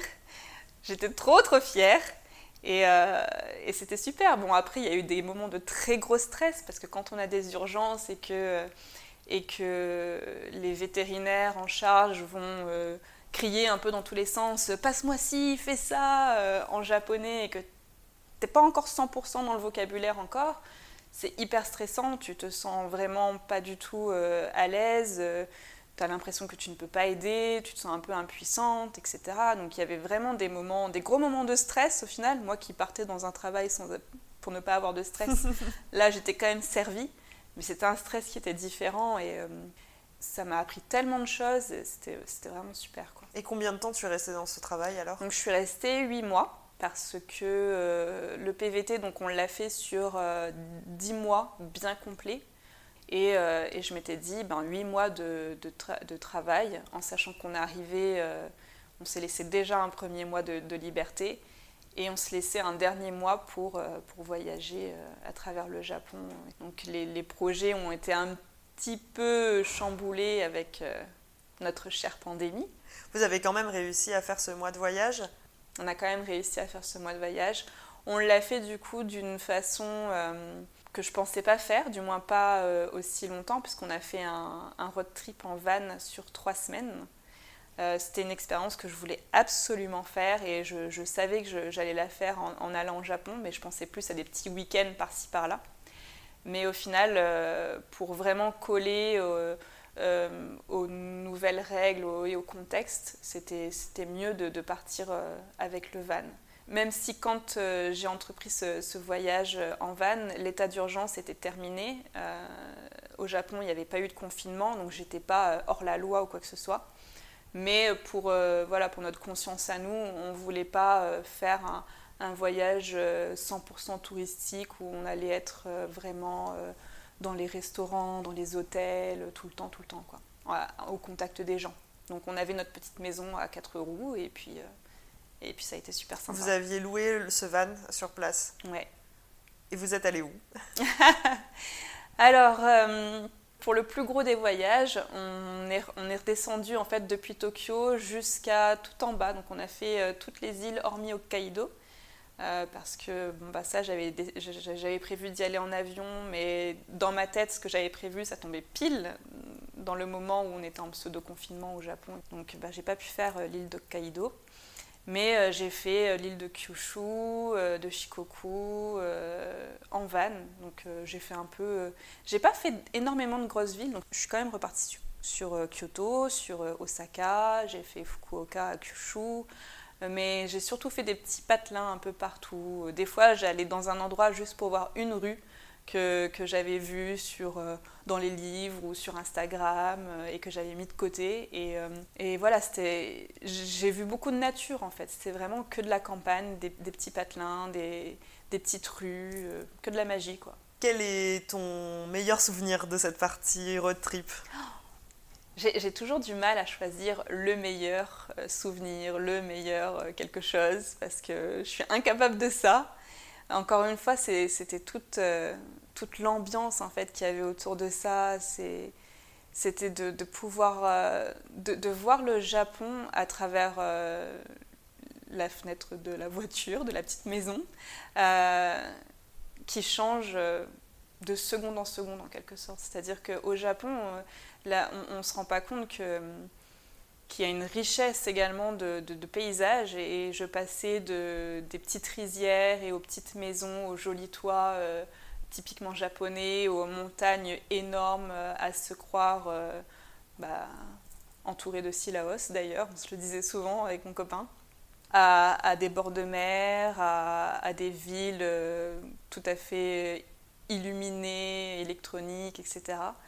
Donc c'était ça mon meilleur souvenir en fait, c'était d'en prendre plein les yeux à chaque fois. Et, euh, mais je crois que si je devais vraiment choisir, c'était en repartant du cimetière de Okuno, Okunoin, euh, donc qui est un très très grand cimetière au Japon. Je ne sais pas si tu l'as visité. Oui, plusieurs fois. J'étais sûre. Et euh, on est arrivé là-bas la veille. J'avais même rencontré une Française là-bas euh, qui est devenue une amie depuis. Et on ne s'était pas douché depuis, euh, bah, la veille. et avec le van, on avait donc l'habitude de, se rendre dans les onsen, donc les bains publics, et surtout les sento. Donc les sento, c'est aussi des bains publics, mais c'est un peu c'est de l'eau chaude mise à disposition, entre guillemets. Version mini-spa, génial. Je recommande, il faut absolument aller dans les Sento, les gens. Si vous allez au Japon, entendez-moi, allez dans les Sento. On, s'était pas donc, euh, on n'avait pas trouvé de Sento depuis la veille. Et je m'étais dit, punaise, là, franchement, j'ai envie d'un bon bain, quoi. Et j'ai regardé sur Map, j'ai tapé au hasard et on s'est retrouvé dans un petit village thermal, tout petit. Et c'était juste merveilleux. On a pris un bain dans, dans un tout petit onsen, euh, l'un des plus vieux du Japon, qui était euh, dans la roche, en plein dans une rivière, caché dans une petite cabane, donc c'était en plus privatif. C'est ce genre de, de moment hors du temps, carrément même dans un autre monde au Japon que, que j'ai adoré. quoi. Je comprends qu'on vit beaucoup d'ailleurs, euh, qu'on a beaucoup l'occasion de vivre en fait, je trouve au Japon. Il y a toutes ces petites capsules un peu partout. On se laisse surprendre, on n'imagine pas du tout que ça peut être là. Et c'est en plus pas du tout dans les représentations qu'on a du pays. Et du coup, quand on s'y retrouve, on se dit Ah, c'est comme dans un film de Miyazaki. C'est ça, c'est exactement ça. Ouais, c'est une des choses qui m'avait marqué euh, quand j'étais allée pour la première fois au Japon. Je trouvais que ça ressemblait exactement au manga et, euh, et aux films, euh, aux, films, aux animés. Et je, je, sais pas pourquoi je m'étais imaginé que ça serait très différent en me disant euh, Ah, mais c'est fictif et c'est plutôt des, une partie un peu romancée du Japon. Mais en fait, non. En fait, tout ce qui est dans les, bah, dans les films, comme on peut le voir, en plus, c'est souvent très contemplatif. Et ben en fait, ça existe. C'est vrai. C'est vrai. Ça, c'est. Moi, j'ai pas du tout une culture manga, animé et, compagnie, hein, même si euh, je suis passionnée du Japon. Euh. Mais c'est vrai que pour le peu que j'ai regardé, comme tu dis, euh, dans, les animés japonais, il y a tout ce côté contemplatif du Japon. J'ai même été amenée à faire avec un des derniers films qui s'appelle Your Name, qui est vraiment, pour le coup, très très beau. je conseille également. Et j'étais partie euh, dans l'un des, quartiers euh, qui a inspiré euh, cette, cet auteur. Bah, c'est pas inspiré en fait, c'est la même chose. Il, est juste, il s'est juste rendu dans la rue, il a fait la même chose. Et, oui, tu rajoutes un peu plus de couleurs violet, un peu plus rose, un peu plus de, de paillettes entre guillemets, mais c'est la même chose. Ce qui va changer, c'est juste les Japonais. Là, c'est différent. Évidemment. Et quand tu étais au Japon, est-ce que c'est à ce moment-là que tu as eu envie de lancer ton compte Instagram pour partager cette expérience? Depuis, euh, bah, depuis mes dernières années à La Réunion, j'étais déjà sur Instagram.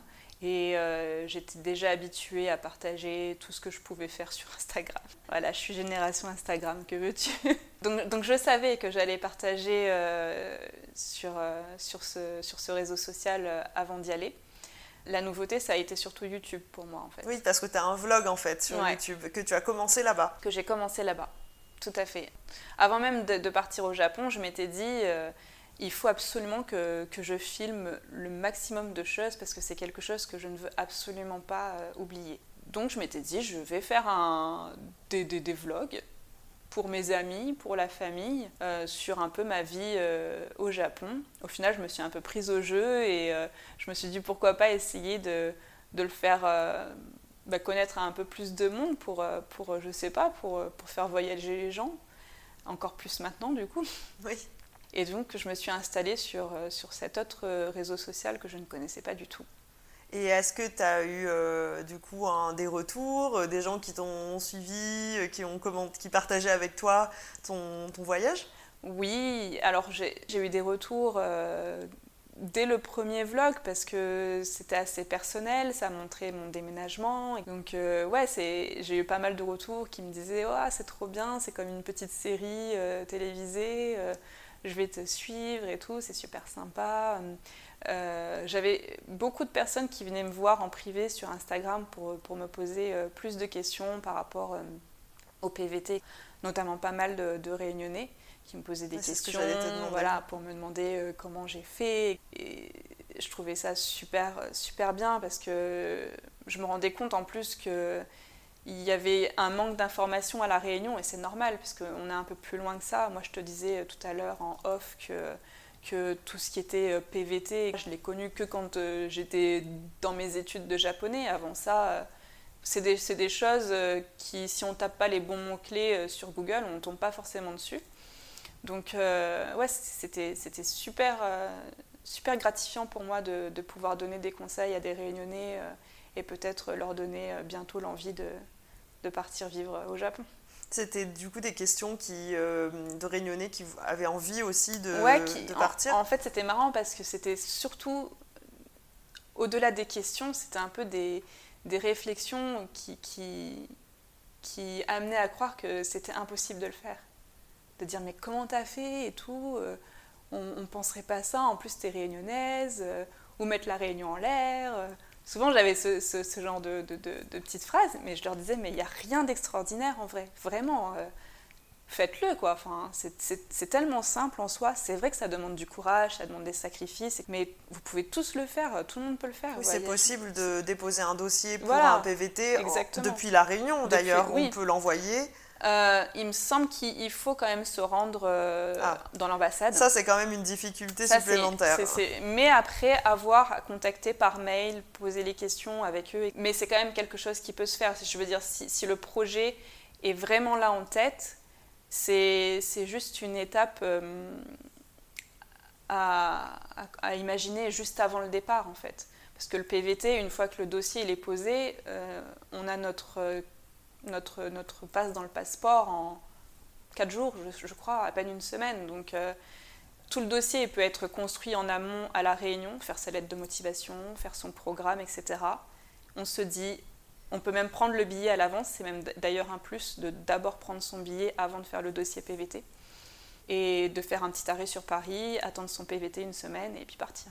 L'étape euh, qui, qui, nécessite d'aller à, l'ambassade, en fait, euh, c'est quoi? C'est le, visa dans le passeport? Ouais, et c'est juste de déposer. Euh, bah, l'ambassade répond un petit peu à la façon de fonctionner des Japonais au Japon.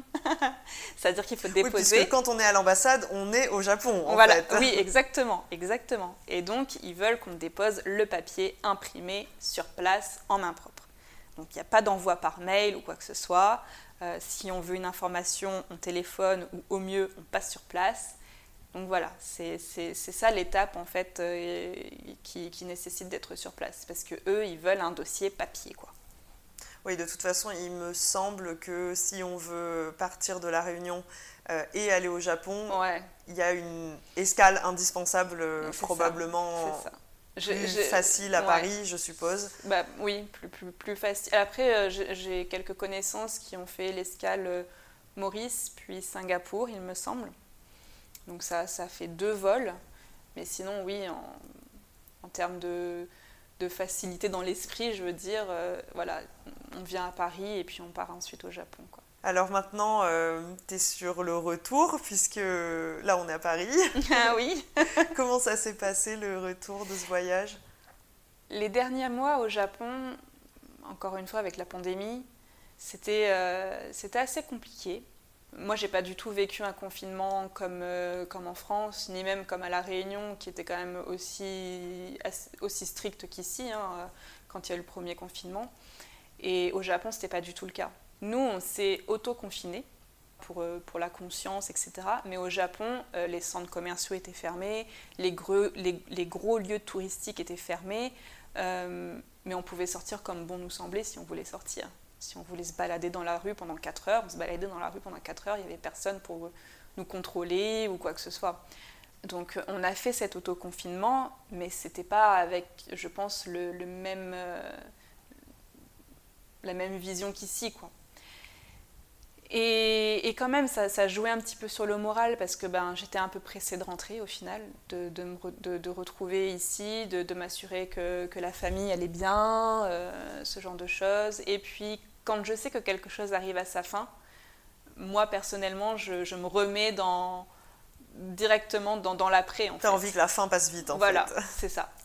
Même si, encore une fois, j'aime beaucoup la période de transition, et cette période de transition Japon-France a été super aussi parce que bah, ça a été une transition voyage où j'ai fait donc ce voyage en van euh, et plus, on n'avait plus du tout de, de, contraintes euh, de travail ou quoi que ce soit. Mais ouais, j'étais quand même pressée de rentrer en fait. J'étais pressée de rentrer, je, je, je me préparais à remanger du fromage. ouais, j'étais pressée de plein de choses en fait. Donc euh, je quittais le Japon euh, sans regret. Parce que, parce que de toute façon, moi, mon projet, c'était pas de, de m'établir là-bas, c'était vraiment une aventure. Ce que peu de personnes qui, qui, sont vraiment passionnées du Japon peuvent comprendre. Quand quelqu'un part au Japon, pour eux, euh, c'est impossible d'avoir l'envie de rentrer en fait. J'avais souvent des, des réflexions du genre Ah, t'as pas réussi à rester? Bah non, c'était juste pas le but en fait. J'ai pas essayé. J'ai pas essayé exactement. C'était c'était l'aventure. C'était surtout ça. Euh, c'est vrai qu'on n'avait on n'avait pas mis de côté le fait que si quelque chose nous tombait du ciel et que c'était une opportunité, on aurait accepté. Mais en aucun cas, on voulait chercher quelque chose pour rester. Vous n'avez pas dépensé d'énergie, en tout cas, à faire ça. Pas du tout. C'était pas l'objectif. Pas du tout, pas du tout. Donc, euh, on a quitté euh, nos emplois respectifs, enfin surtout moi, puisque euh, mon copain, lui, euh, était un petit peu à l'arrêt à cause de, de la pandémie. Euh, lui, il travaillait dans tout ce qui était sécurité de centres commerciaux. Ah oui, donc comme tu viens de dire, comme c'était fermé. Voilà, donc les centres commerciaux étaient fermés, donc bah, il n'avait plus de travail. donc c'est surtout moi qui est, qui est, qui est partie de mon emploi. Et à mon retour euh, en France, donc, ben, ouais, j'étais, j'étais contente. C'était un autre monde. On retrouvait une France qu'on connaissait pas trop. Et, euh, et, au final, le retour, ben, les, je veux dire, les deux, trois premiers mois, ils étaient, franchement, ils étaient trop bien. C'était l'été, euh, en France, euh, je retrouvais mes parents, je retrouvais mon chien, je retrouvais... Tu devais être contente de te retrouver. Ouais, là, il m'a fait un petit peu la tête. Hein. Ah oui, il m'a fait un petit reproche quand même. Hein. T'étais passé où? Mais, mais je retrouvais quand même tout ça, puis je retrouvais aussi la nourriture française.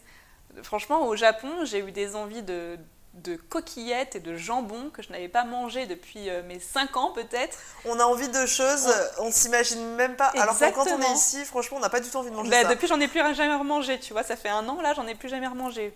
Euh, voilà, donc c'était fou. Donc il fallait que je mange mes coquillettes, il fallait que je mange mon pain, mon camembert et compagnie. Donc euh, j'étais très très contente. Et, et c'est après l'entre-deux qui a été plus, plus difficile. Après, surtout, bon, il y avait les conditions quand voilà. même sanitaires qui voilà. n'aident pas non je, plus je, voilà, exactement. le retour. Euh... Je pense que le contexte fait que ça a été encore plus difficile. Quand, quand, contrairement à mon conjoint qui, lui, euh, a très vite repris sa, sa vie d'avant, puisque lui, il avait juste fait un stand-by. Il savait qu'il allait aussi retrouver son travail. Son travail voilà, en, en, plus, il a eu la chance de retrouver exactement le même poste, exactement le même endroit, les mêmes collègues. Au final, pour lui, très peu de choses avaient changé.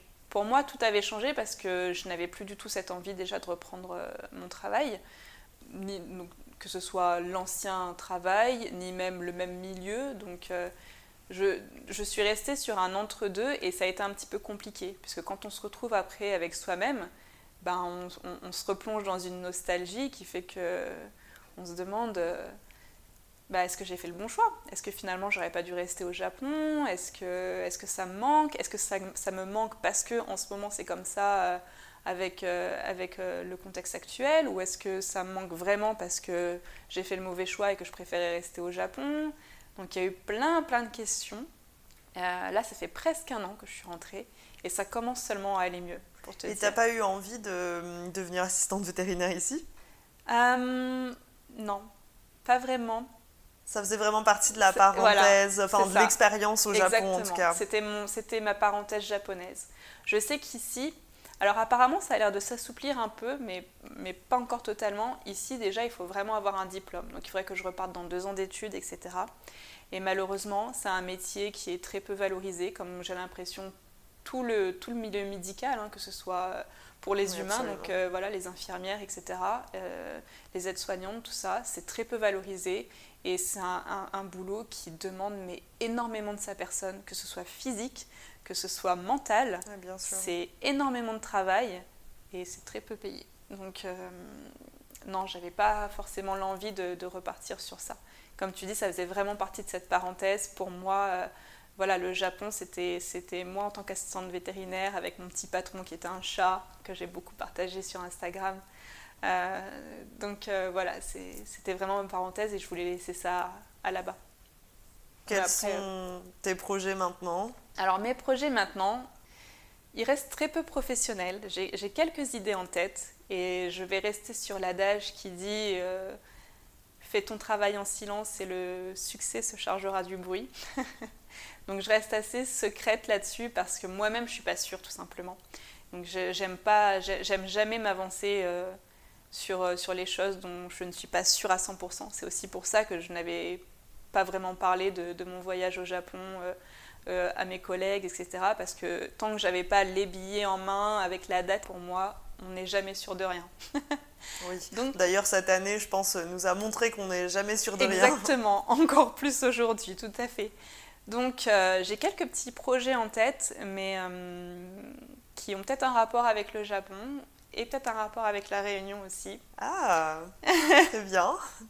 Et, euh, et sinon, en termes de projets un peu plus, un peu plus légers, ben, j'aimerais euh, repartir sur l'île. Là, ça fait déjà 4 ans que je suis pas retournée. Et je me suis découverte une nouvelle passion de, de, de faire euh, des vidéos. J'ai vraiment envie de faire ça à La Réunion. C'est encore plus facile quand on connaît déjà très très bien les lieux, de pouvoir euh, filmer, euh, prévoir un peu ce qu'on va, va pouvoir montrer. Donc c'est quelque chose là que je veux vraiment beaucoup beaucoup faire.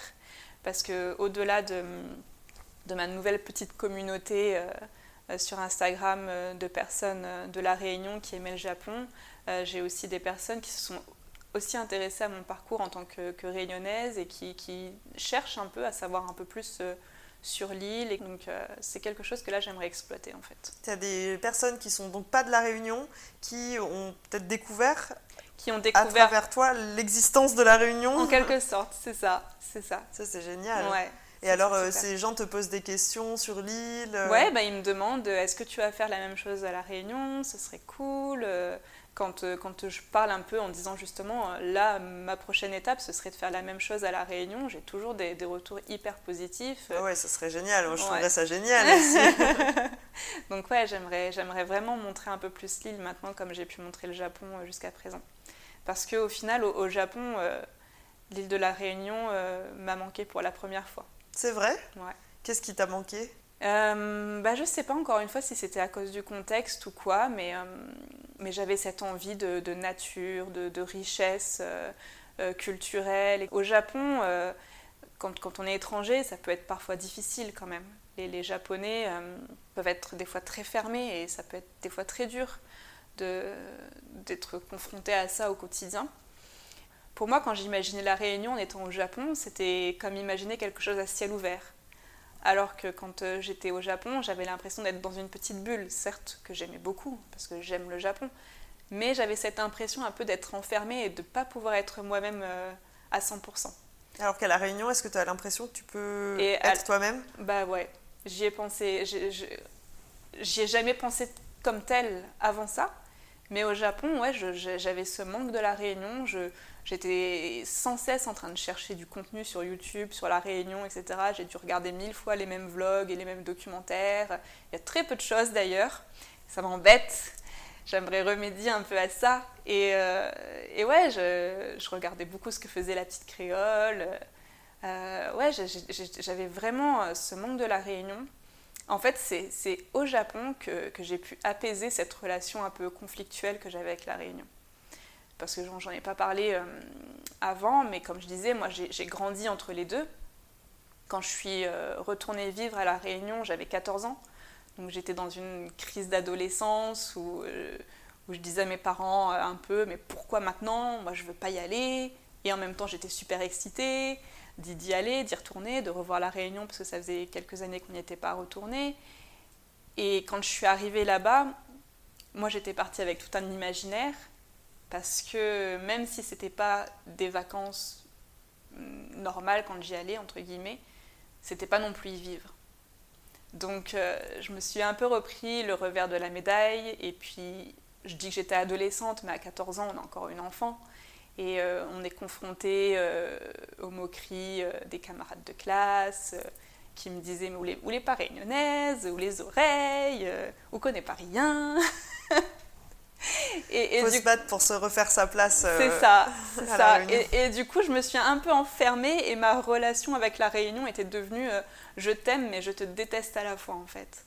Et, c'est pour ça d'ailleurs que, que, je me suis rapprochée du Japon en étant à La Réunion, parce que j'avais tellement besoin de m'évader que j'avais besoin de faire un lien avec quelque chose qui me paraissait euh, inaccessible, un peu comme ce que les jeunes viennent me dire en message privé Instagram, comment t'as fait, ça paraît impossible. Bah pour moi c'est vrai, je voyais le Japon comme ça.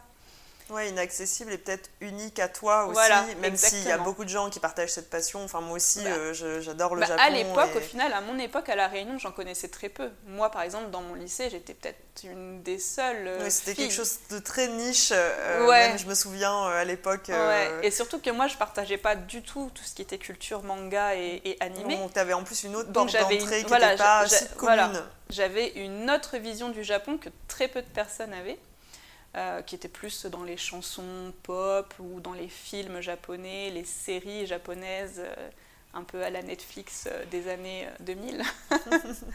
et, et, donc je me suis raccrochée à ça. Et, et ensuite, c'est en revenant ici que je me suis rendu compte d'abord de la richesse de la Réunion. Et c'est en étant au Japon que j'ai voulu refaire le, lien avec la, réunion de nouveau en fait. je, je, comprends ce que tu dis parce que pour moi c'était un peu la même, le même genre, je me retrouve un peu dans l'expérience que tu décris. Ah Il a fallu que j'aille très loin. Euh, en Mongolie, euh, au Vietnam, euh, pour finalement ah, me réconcilier un peu avec mes origines. Exactement. et en fait, pour moi, ça a été un peu le moment où j'étais capable de regarder la Réunion en face. C'est exactement Après l'avoir quitté jeune et, euh, avoir vécu euh, dans, bah, en France, mais aussi dans d'autres pays pendant tellement de temps. Euh, et de pouvoir, ouais, de pouvoir se retourner et se dire bon, ok, peut-être que à la maison, il y a quand même des choses à regarder qui sont aussi intéressantes et aussi riches que ce qu'on peut trouver dans un pays, dans un pays étranger. Et en fait, on a l'impression qu'on connaît. Ouais. Et c'est vrai, on, connaît la Réunion d'une certaine façon, on est imprégné euh, de plein de choses, de l'ambiance, des habitudes, des gens aussi, mm. euh, euh, quand on vit à la Réunion. Mais le fait de vivre d'autres choses et de, de, découvrir des choses extrêmement différentes. Et j'ai l'impression que ça nous permet aussi de changer un peu de point de vue et de se dire, ok, et si je redécouvrais la Réunion comme ça, avec un regard neuf, ça. le même regard en fait euh, que je porte sur les autres pays. Exactement, c'est totalement ça. Ça me fait plaisir de retrouver ça parce que c'est rare. Moi, j'ai rencontré très peu de personnes qui avaient cette, euh, ce lien un peu conflictuel, comme moi j'aimais l'appeler, avec la Réunion, euh, parce que les Réunionnais que je connaissais, par exemple ici, c'était vraiment retourner, retourner, retourner, la Réunion, la Réunion, la Réunion, 100%. Alors que moi, c'était en mode non, non, non je, veux voir autre chose, je veux voir ailleurs, il y a peut-être mieux, etc. J'étais vraiment dans. J'étais renfermée sur moi, sur cette idée euh, de la réunion, etc. Et du coup, bah, je suis hyper reconnaissante et c'est en quelque sorte un peu magique parce que je me, je me dis, au final, je, suis arrivée à la Réunion en, créant un lien avec le Japon et je suis partie au Japon en renouant mon lien avec la Réunion. Donc c'est, la boucle est bouclée. C'est exactement ça. C'est exactement ça. C'est comme si euh, j'avais complété euh, mon, parcours en fait. Et que maintenant je suis, je suis prête à, ouais, à m'imaginer avec un futur peut-être proche à La Réunion, alors qu'il y a trois ans de ça, on me demandait et je disais mais hors de question. La réunion pour moi c'était voilà, la réunion pour moi c'était profiter après la retraite. Euh, voilà, je, savais que j'allais y retourner. C'est pour les gens qui ont des enfants et on comprend que pour la qualité de vie, ils ont envie de rentrer à la Réunion. Exactement. Donc j'étais vraiment dans cette optique-là. J'aimais mon île, c'est sûr, mais j'avais vraiment ce rapport conflictuel et, euh, et j'arrivais pas à me projeter là-bas. Alors que maintenant, c'est tout à fait le contraire.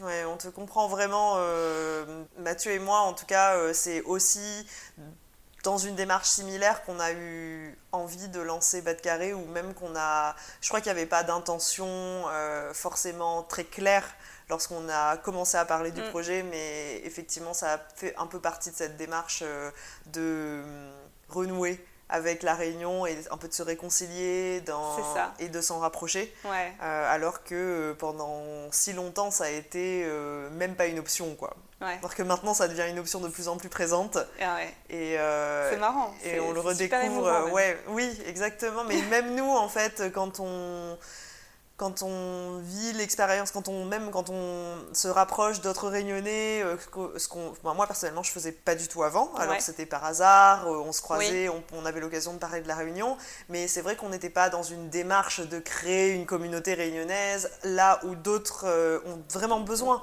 d'avoir ces contacts et ce qui est génial mm. aussi d'ailleurs. Mm-hmm. et heureusement qu'ils le font parce que sinon on pourrait jamais se retrouver et, et savoir savoir à qui s'adresser. Mais euh, mais, c'est vrai qu'il y avait. Euh, ça peut prendre du temps en fait. Bah, de, comprendre que euh, on a besoin de ça aussi. Enfin, qu'on peut en avoir besoin en tout cas.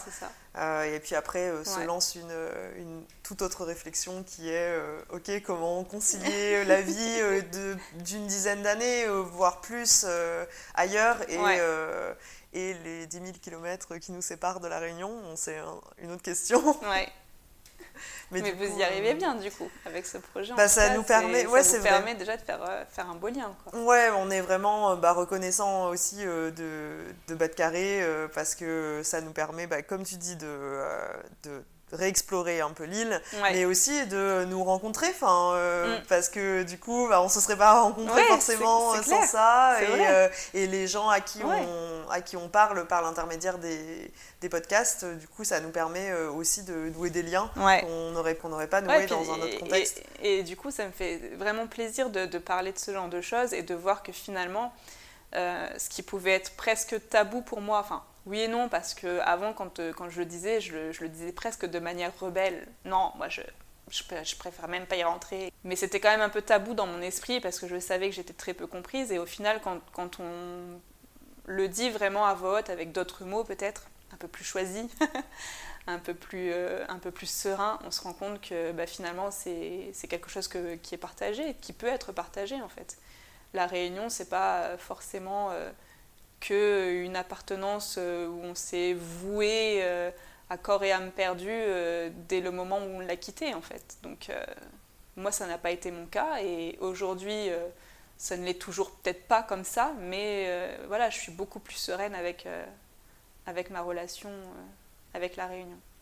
C'est génial, on a hâte de savoir ce qui va fleurir eh ben, j'espère de cette nouvelle. Que ce qu'il y a en tête va, va voir le jour.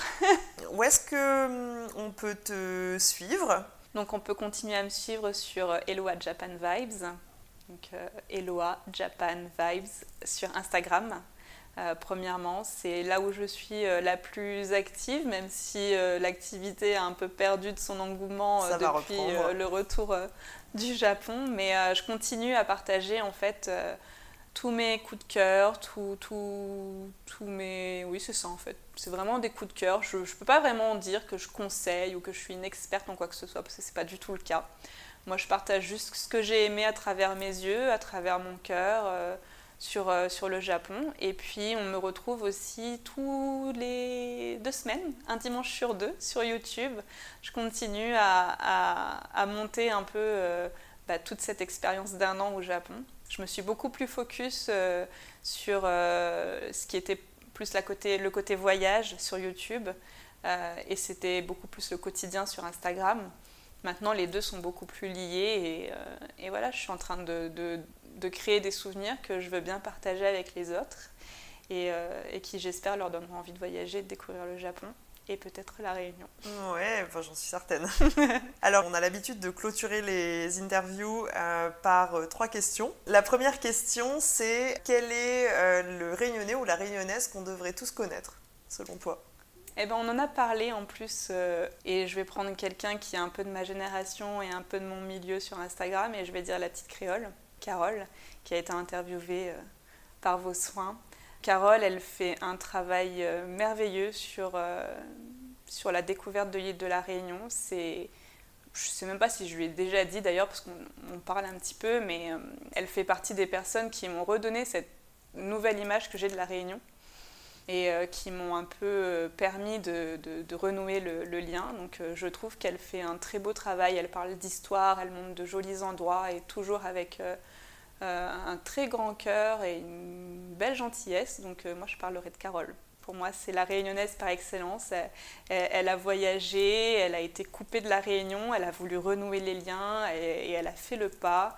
Et aujourd'hui, elle, elle, elle, met la Réunion en l'air, comme on me dit à moi de temps en temps. Ouais, c'est vrai, nous aussi, on adore Carole, ce qu'elle fait.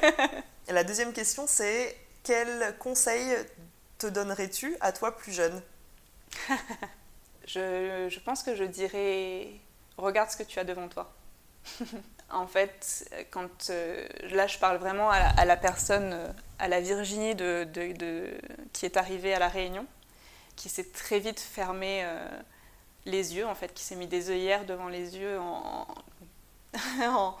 se disant c'était mieux avant, c'était mieux là-bas, ce serait mieux ailleurs, et qui n'a pas vu la chance euh, immense qu'elle avait de vivre euh, déjà aux quatre, coins du monde dans un tout petit caillou sur, euh, sur l'océan Indien. Et ouais, je dirais profite en fait. Même si je sais que j'ai profité, j'ai des très bons amis à La Réunion qui sont toujours mes amis que j'ai rencontrés au collège et au lycée. J'ai d'ailleurs rencontré mon conjoint actuel au lycée. Et donc je, je sais que j'ai certainement les plus beaux moments de ma vie là-bas mais je ne me rendais pas compte de la chance qu'on a à La Réunion. Donc euh, ce serait juste, euh, voilà, vis, l'instant présent et apprécie. et enfin, pour euh, clôturer, est-ce qu'il y a une expression créole que tu apprécies particulièrement et que tu aurais envie de nous partager? Ah, celle-là, je, sais que vous, l'avez, que vous la posez. Moi, je ne sais jamais choisir les expressions. Quand, quand, quand j'ai entendu cette question, il y avait un truc qui m'est revenu en esprit. Et ceux qui me connaissent, s'ils écoutent, ils vont rigoler parce qu'il y a un petit truc, c'est même pas une expression, enfin, si, je pense, quand on dit il palai dans le rougail. parce qu'à chaque fois, je suis de très loin toutes les polémiques qu'il y a sur, euh, sur le rougail saucisse. Euh, c'est euh, des grosses histoires à chaque fois. Et j'aimerais rappeler à, donc, à tous ceux qui font du rougail, il palai dans le rougail. Donc soyez déjà sûrs quand on critique qu'il faut pas mettre l'ail dans le rougail. Donc le rougail saucisse, c'est sans l'ail, ok? Non, je plaisante parce que ça, c'est toujours des petits conflits euh, amusants que j'ai avec mes amis, etc. Mais sinon, pour une vraie expression, je dirais avec Tia, je coupe gros bois. Ça me correspond bien parce que ben, je suis persuadée qu'avec des petits moyens, on peut faire de très grandes choses. je crois que le parcours que tu nous as raconté euh, en témoigne bien. J'espère. Et j'espère, enfin, je suis sûre qu'il va inspirer euh, beaucoup de Réunionnais. J'espère euh, aussi. Comme ils auront compris, je pense, ils peuvent euh, du coup te poser des questions. Oui, et franchement, avec, avec, plaisir. Des conseils bienveillants de ta part. oui. Bah, merci beaucoup Virginie, c'était vraiment génial de t'entendre nous faire voyager bah, comme ça. C'était un plaisir de revenir sur tous ces souvenirs aussi. et puis bonne chance, bonne continuation et puis à bientôt. Beaucoup. À toi aussi, à bientôt.